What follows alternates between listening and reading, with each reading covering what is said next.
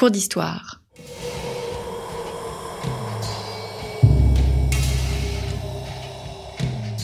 Une émission de la rédaction de Storia Voce.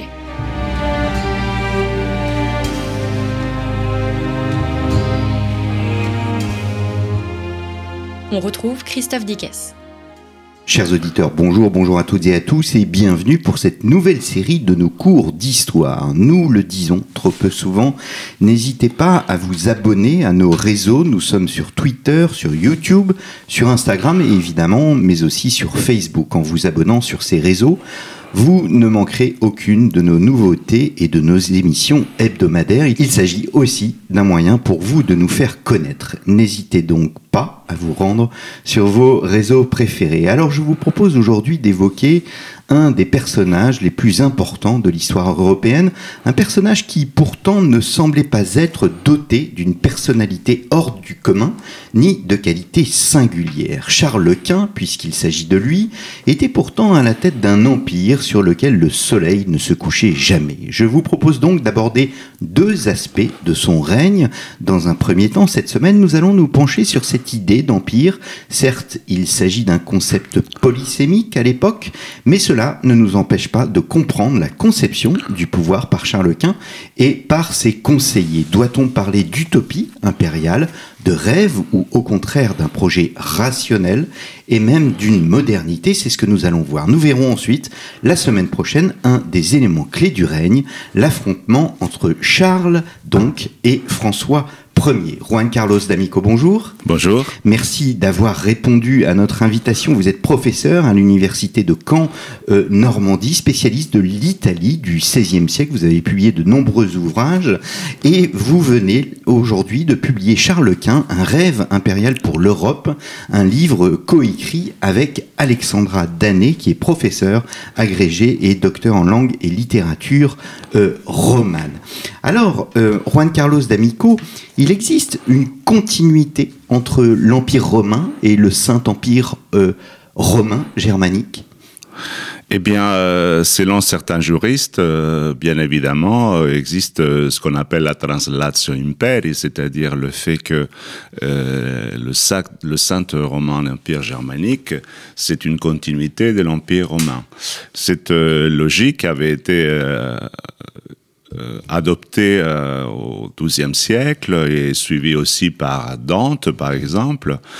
Euh, et on considérait l'empereur du Saint-Romain Empire comme euh, celui qui était euh, aussi le bras droit de la chrétienté.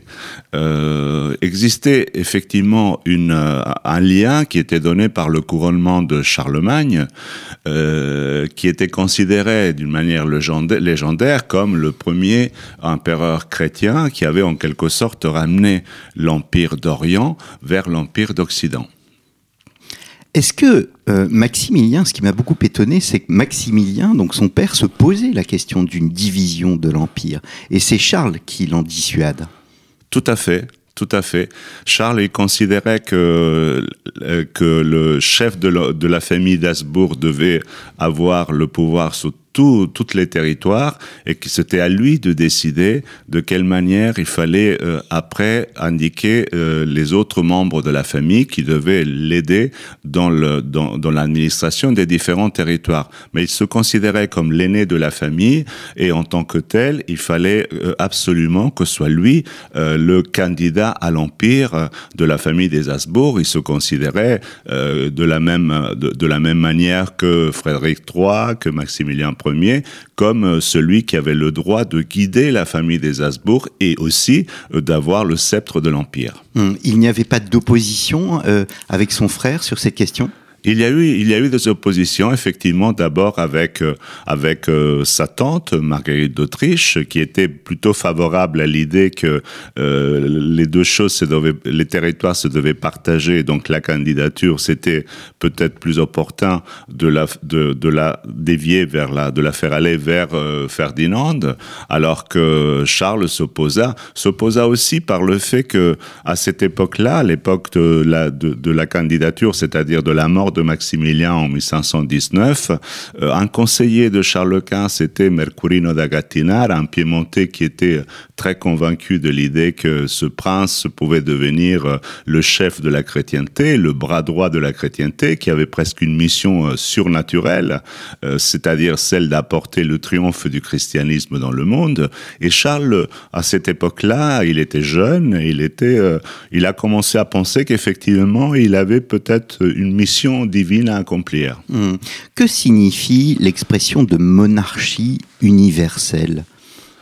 Monarchie universelle. Eh bien, il faut remonter effectivement à, l'œuvre de Dante, à la monarchie de Dante, Dante Alighieri, l'auteur de la Divine Comédie, qui avait euh, pensé euh, cette, idée de monarchie universelle en regardant l'histoire. Il avait vu que à l'époque d'Auguste, la paix, euh, la Pax Romana, avait été euh, euh, atteinte par un prince qui était le euh, chef de, tous les territoires. Il pensait qu'un prince qui serait chef ou patron de tous les territoires, de, tous les territoires de la terre, serait en quelque sorte un reflet de la monarchie de Christ sur la terre. Et que donc un prince sans ambition, parce qu'il avait tout, il ne pouvait être qu'un un prince juste et euh, clément vis-à-vis de ses sujets. Et cette idée de monarchie universelle, c'était en quelque sorte une idée qui séparait les pouvoirs, le pouvoir, le pouvoir spirituel au pape et le pouvoir temporel à cet empereur qui était euh, en fait euh, le bras droit de la chrétienté, mais en même temps celui qui s'occupait uniquement, le seul à s'occuper des problèmes temporels. Bien évidemment, ce, texte Monarchia a eu des problèmes parce qu'il a été mis à l'index pendant plusieurs pendant plus d'un siècle. Par la papauté. Par la papauté.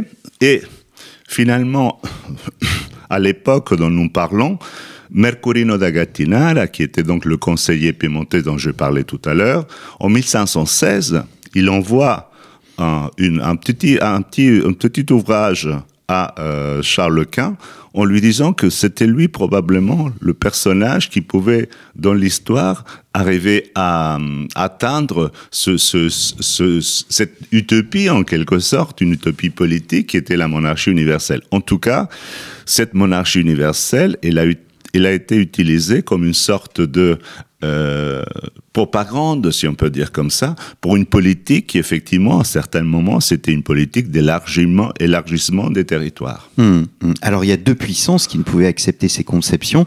On vient d'en parler, tout d'abord la papauté, mais aussi la France. Bien sûr, la France ne pouvait pas accepter cette, cette idée. D'abord parce que dans le projet de Mercurino Catinara lui-même, euh, la France était un obstacle à, ce, à, ce, projet politique. Il, avait suivi euh, dans le studio de Turin les cours de, de Seyssel, Claude Seyssel, qui, était, qui a écrit un livre sur la monarchie française, qui lui aussi avait en quelque sorte indiqué quel était le chemin euh, pour le triomphe de la, de la monarchie française, qui était en fait la suprématie d'une monarchie sur l'ensemble de l'Europe. Donc euh, la France ne pouvait pas accepter cette logique-là parce que même dans la logique de, de Gattinara, c'était c'était euh, détruire, anéantir la monarchie française. Hmm. C'est la raison pour laquelle effectivement François Ier va participer à l'élection impériale. On y, on y, reviendra la semaine prochaine. Hmm. Très bien. Est-ce qu'on peut parler d'une utopie impériale ou euh, il s'agit d'un projet euh, véritablement rationnel comme je ne vais pas utiliser le mot de programme, mais euh, pourquoi pas, euh, de programme politique rationnel. Eh bien, effectivement, c'est l'un et l'autre en, quelque sorte, parce que L'utopie est là, est là parfois pour guider l'ensemble des, des, des, des, raisons politiques euh, quotidiennes. Il y a, il y a, en, en Gattinara lui-même, Gattinara envoie des mémoires à Charles Quint dans lequel il explique quelles sont les raisons euh, pour faire une certaine politique ou une autre politique, quels sont les motifs pour lesquels il faut faire une, une, une, action et pas une autre, laissant toujours la possibilité à, à, Charles de décider, mais en fait en lui montrant quelles sont les possibilités. Il y a une action qui est quotidienne, qui est rationnelle dans tous les territoires, et c'est ce qui est fait euh, au XXe siècle, c'est-à-dire une tentative de rationaliser, d'administrer d'une manière rationnelle tous les territoires. C'était pas facile parce qu'on sait que c'était une, une, monarchie composite où il y avait même euh, des villes franches, il y avait même des républiques. Euh,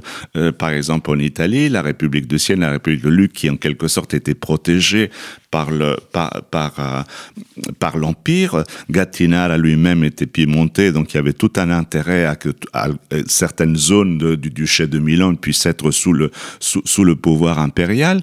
Et en même temps, il y a cette idée de monarchie universelle qui est toujours là, qui n'est qui n'est jamais opérationnelle en, en elle-même, mais qui euh, guide en quelque sorte la politique euh, euh, extérieure du euh, de, de l'empire. de, l'empire.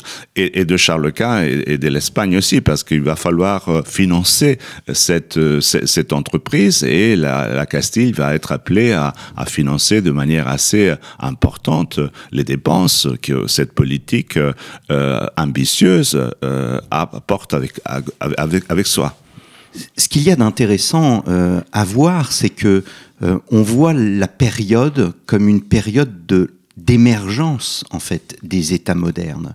Euh, en France, voilà, on voit les racines de, l'État moderne chez un Louis XI, par exemple. Là, et, ces États modernes se construisent sur la féodalité. Or là, on a une troisième voie qui est cette conception universelle. Oui, effectivement dans mon travail, dans notre travail, on essaye un peu de, de, de mettre un peu en discussion aussi cette idée de la naissance d'un État moderne. Parce que euh, quand on voit euh, la culture, la mentalité, les, les institutions qui à l'époque euh, continuent à être euh, active, on voit qu'effectivement, qu il, il, il, nous sommes dans, dans, un, dans, une période, je dirais, de transition, euh, qui ressemble un peu à notre époque. Euh, Qu'est-ce que je veux dire par là?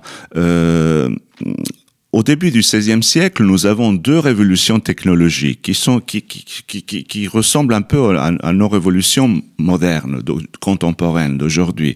La première, c'est euh, c'est l'imprimerie, qui est fondamentale et je le montre dans nous le montrons dans notre ouvrage. Euh, l'imprimerie, Charles Quint l'utilise carrément comme une machine de guerre. Dans cette histoire euh, de, conflit avec euh, François Ier, dont on dont on pourra en parler. Euh, la deuxième révolution technologique, c'est la révolution militaire. Donc on se trouve face à, un changement euh, très importante au niveau, au, au niveau des, des, des, des relations euh, interpersonnelles. En même temps, qu'est-ce qu'on constate? On constate aussi que les, institutions restent celles d'une période précédente. Nous sommes encore euh, devant à des investitures. Le pape euh, demande à investir le, le, le, souverain du royaume de Naples, le souverain du, du, du royaume de Sicile.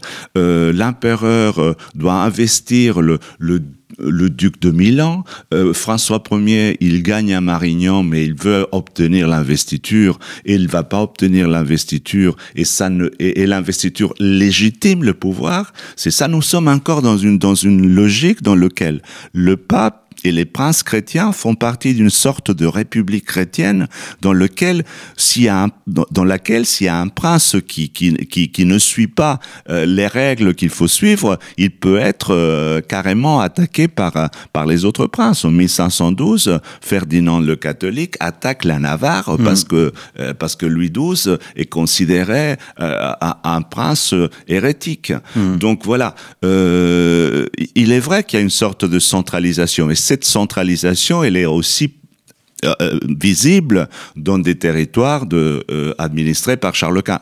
Pas partout, parce que par exemple, dans certains endroits comme le royaume de Naples, ça marche. Dans d'autres endroits comme la, le, le, royaume de Sicile, ça marche pas, parce que ce sont les féodataires finalement qui ont le pouvoir, et c'est avec eux qu'il faut négocier. Donc, euh, ce livre-là veut montrer que euh, nous sommes encore dans une phase de transition, et dans cette phase de transition, les institutions sont encore des institutions qui sont liées au passé. Hmm. Je, pour faire un exemple, je termine euh, pour faire un exemple. Christophe Colomb, euh, découvre l'Amérique et pourtant il y cherche le paradis terrestre. Les pensées, les mentalités, la culture de l'époque fait si que la, euh, la monarchie universelle dont on parlait tout à l'heure, c'est quelque chose qui rentre dans les possibilités, étant donné que 99% des, des, des, gens, même plus, sont des chrétiens convaincus. Et les chrétiens convaincus savent très bien qu'à un moment euh, ou, ou, un autre, euh, le Christ doit devenir, doit revenir, sur, la terre, hmm. pour euh, juger les vifs et les morts. Donc, on est dans une logique dans laquelle même une idée de, de, de, de triomphe du christianisme, c'est une idée qui rentre dans les dogmes de l'Église catholique, hmm. chrétienne plutôt. Hmm. Et justement, cette, cette idée de triomphe est indissociable du fait qu'il est nécessaire de reconquérir Constantinople et de retrouver Jérusalem. Eh bien, ça aussi, c'est une utopie, bien sûr. Euh, mais c'est présent dans tous les textes. Euh, dans un discours que Charles Quint fait au peuple romain en 1529, avant d'arriver, euh, avant d'aller au couronnement de Boulogne, de Bologne, de Bologne et qui, qui, est un discours euh, adressé non pas au peuple de Rome, mais au hmm. peuple romain, c'est-à-dire lui, il va être empereur des Romains. Donc hmm. c'est considéré tous les tous les territoires dans, de, de Sainte Romain Empire, de Sainte de, de Sainte Romain Empire. Et eh bien dans ce discours-là, il dit que il va se il va il va se couronner à, à Bologne pour après aller euh, chasser les, les, les infidèles de, de Jérusalem. Mais bien évidemment, c'est un discours de, de, propagande comme celui qu'avait fait Charles VIII au moment où il arrive en Italie pour aller conquérir le royaume de Naples. Par contre, par rapport à Constantinople, il y a des moments où euh, Paul III, par exemple, demande à, Charles Quint d'organiser une croisade pour Constantinople. Le pape. Le pape. Le pape Paul III. Le pape Paul III, le pape Farnèse. Et puis, euh, c'est Andrea Doria qui lui dit, Andrea Doria, c'est un, c'est un amiral qui est complètement euh, très écouté par Charles Quint parce qu'ils ont fait un pacte euh, en 1528. Euh, Andrea Doria a quitté François Ier et il est passé du côté impérial et maintenant il est devenu un amiral très écouté par Charles Quint. Et bon, les finances n'étaient pas prêtes et les princes chrétiens n'étaient pas tous prêts pour faire cette croisade. Donc finalement, il y a des croisades un peu défensives pour euh, défendre la Méditerranée. Et c'est la raison pour laquelle, en 1535, Charles Quint organise cette, cette, euh, euh, cette, cette action militaire contre Tunis, et puis qui, qui, qui, porte ses fruits. Et en 1542, celle contre Alger, qui par contre est une défaite hmm. totale. Hmm. Alors au début du XXe siècle, en tous les cas au XXe siècle, pardon, à la fin du XXe siècle plus précisément, l'historien Ernst Nolte avait développé le concept de guerre civile européenne hein, pour euh, toute la période de la Grande Guerre et de la Deuxième Guerre mondiale. Ce concept de guerre civile en soi, il est aussi applicable euh, à notre à, notre période parce que euh, au fond, l'unité chrétienne doit prévaloir sur la division. Or, il y a toujours ces divisions, il y a une guerre civile. Tout à fait, tout à fait. En 1525, après la bataille de Pavie, quand euh, François Ier est fait prisonnier, euh, Gattinara lui-même et son secrétaire Alfonso de Valdez publient un, un, discours dans lequel on fait référence à la fin des guerres civiles entre les chrétiens. Hmm. Les, la, guerre, la guerre civile entre les chrétiens, c'est fini. Maintenant, il faut se consacrer à la victoire contre les, les infidèles. Mhm. Alors, je voudrais euh, en venir au personnage en, lui-même. Hein. Nous allons aborder l'opposition entre François Ier et Charles Quint la semaine prochaine, mais je voudrais mieux connaître euh, ce, personnage qui était euh, Charles Quint. Qu'était-il exactement? Est-ce qu'il était ambitieux? Est-ce qu'il était déterminé? Est-ce qu'il avait les qualités d'un grand prince? Eh bien, euh, comme vous avez dit tout à l'heure, initialement, c'était euh, une personne dont on ne pouvait pas soupçonner euh, les talents qu'il pouvait, qu'il pouvait avoir pour administrer tous ces territoires. Je dois dire que quand on, quand on lit les instructions qu'il donne à son fils en 1543 et en 1548, au futur Philippe II, roi d'Espagne, on voit bien le parcours que Charles Quint a fait en tant que, en tant que euh, gouverneur, comment il a appris en quelque sorte l'art de gouverner. Hmm. L'art dans le sens, non pas dans le sens euh, du mot euh, d'aujourd'hui, mais l'art dans le sens de l'époque, c'est-à-dire le métier d'enseigner, de, gouverner, pardon.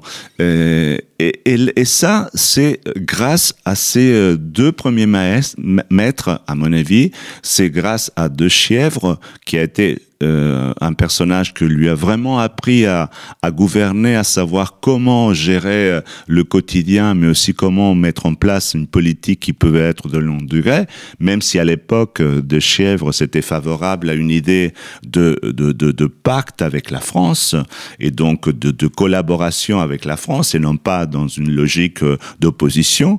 Et le deuxième, c'est Mercurino Gattinara, à mon avis, qui est un personnage qui a été, euh, euh, comment dire, assez mis, mis à côté par rapport à l'importance qu'il a eu dans la, dans, dans la formation de Charles Quint. Mais c'est un personnage qui lui a appris à gouverner, lui a appris à raisonner, lui a appris à, à comprendre comment il fallait prendre les choses et comment il fallait les, les, les, les organiser et, et les et, les porter avant euh, et les amener euh, dans, dans une logique euh, de pouvoir. Hmm. De pouvoir. C'est vrai que parfois euh, Charles Quint il est euh, tardif à prendre ses décisions et c'est une des accusations qui à la fin de, de, de son règne lui fait son frère, c'est-à-dire de ne, de ne pas prendre euh, les décisions au moment opportun et c'est la raison pour laquelle on, on, peut parler d'une politique du fait accompli et c'est la raison pour laquelle il y a une sorte de conflit entre les deux frères vers la fin vers la fin de leur vie, non seulement pour cet aspect-là, mais aussi pour une question de succession impériale euh, dans laquelle les deux frères ne se trouvent pas d'accord. Hum, hum. Quel est euh, l'apogée du règne? Le couronnement en soi constitue euh, cet apogée? L'apogée du règne, c'est plutôt l'année 1547. Hmm. C'est l'année de la mort de François Ier, c'est l'année de la mort d'Henri VIII. Euh, Luther aussi, il, vient de mourir. Et cette année-là, euh, après 1547, on a l'impression que Charles Quint est vraiment le maître de l'Europe. Hmm. Puis, euh, à partir de ce moment-là, pour différentes raisons qui sont liées, euh, surtout en Allemagne, à la guerre à la guerre de, euh, après la bataille de Mühlberg, on pense qu'il a gagné même contre les réformés. En réalité, les réformés sont encore bien vivants et vont lui porter énormément de problèmes dans les années, fin des années 40, début des années 50. C'est une des raisons pour laquelle il va abdiquer. Euh, le problème avec euh, avec les réformés. Il y a aussi euh, il y a aussi Henri II qui rentre en jeu parce qu'il fait une alliance avec les princes allemands allemands et la guerre va continuer jusqu'à la, la, la, la défaite du siège de Metz qui est qui est vraiment la fin du règne. Hmm. Le, le, le, fait que le siège de Metz n'est pas n'arrive pas à son but et que Charles est, risque d'être pour la deuxième fois euh, prisonnier, d'être prisonnier de, l'armée française, c'est le début de la fin. Hmm. C'est à partir de ce moment-là qu'il décide qu'il va abdiquer. Il va attendre simplement la mort de sa mère pour pouvoir abdiquer d'une manière correcte, sans que, parce que on sait que le, pouvoir euh, euh, de Charles, c'était un pouvoir qui était théoriquement partagé parce que c'était sa mère, la, la, la vraie héritière, hein, Jeanne mm. de Castille, qu'on appelait la folle. Mm. Alors, je voudrais revenir quand même, euh, malgré tout, sur le couronnement, sur, euh, sur, sur, le sacre, euh, parce que ils sont constitutifs de cette monarchie universelle que nous évoquons dans, dans, cette dans cette émission. Vous montrez bien que le Vénitien Jérôme Balbi a travaillé à l'époque sur les problèmes formels, sur les problèmes juridiques liés au, au couronnement. Et on voit bien euh, dans ce qu'il écrit le lien direct entre l'empereur et Dieu. Tout à fait, tout à fait. Ça aussi, c'est quelque chose qui venait de Dante bien sûr, et du traité de la monarchie. C'est-à-dire qu'on considère l'empereur non pas comme, comme la lune qui est reflet du soleil, qui est le pape, mais comme deux astres, les deux astres de la, de la Bible qui sont au même niveau les deux sont des vicaires de Christ sur la terre. Et donc le pouvoir temporel et le pouvoir spirituel, ce sont au même niveau. Et c'est bien évidemment une, un compromis qu'à Bologne est pris entre la papauté et, et, et, les juristes impériaux parce que tout simplement il fallait faire ce couronnement pour une question de, de, de nature euh, opportuniste. Enfin opportuniste, il y avait les Turcs à Vienne, donc il fallait il fallait se dépêcher. En plus, on voulait pas que les, que, les, l'armée de Charles Quint descende vers Rome parce qu'il y avait eu le sac de Rome trois ans auparavant.